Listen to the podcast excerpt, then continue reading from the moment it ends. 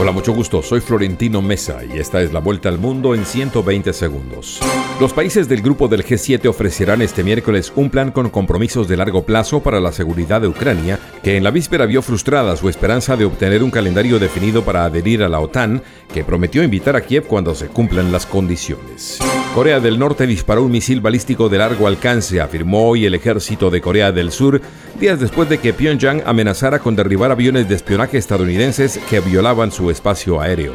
El Departamento de Estado de Estados Unidos respondió a La Habana por sus quejas sobre la presencia de un submarino de propulsión nuclear en la base naval de Guantánamo y dijo que tiene derecho a desplazar activos a esa zona marítima.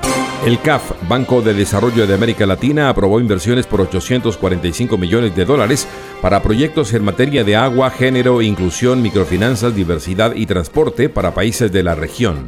Un ataque con explosivos dejó al menos tres policías muertos y otras 10 personas heridas en el estado mexicano de Jalisco. El gobernador local, Enrique Alfaro, calificó esta agresión como un desafío al Estado mexicano sin precedentes. El Congreso de El Salvador aprobó la decimosexta prórroga del estado de excepción decretado en marzo de 2022 para combatir a las pandillas.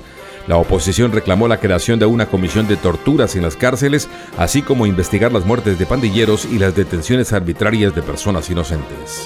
Políticos, académicos y expertos reunidos en Miami alertaron que el derecho fundamental a la propiedad privada se halla gravemente amenazado en América Latina a causa del discurso de los gobiernos totalitarios o del llamado socialismo del siglo XXI en la región.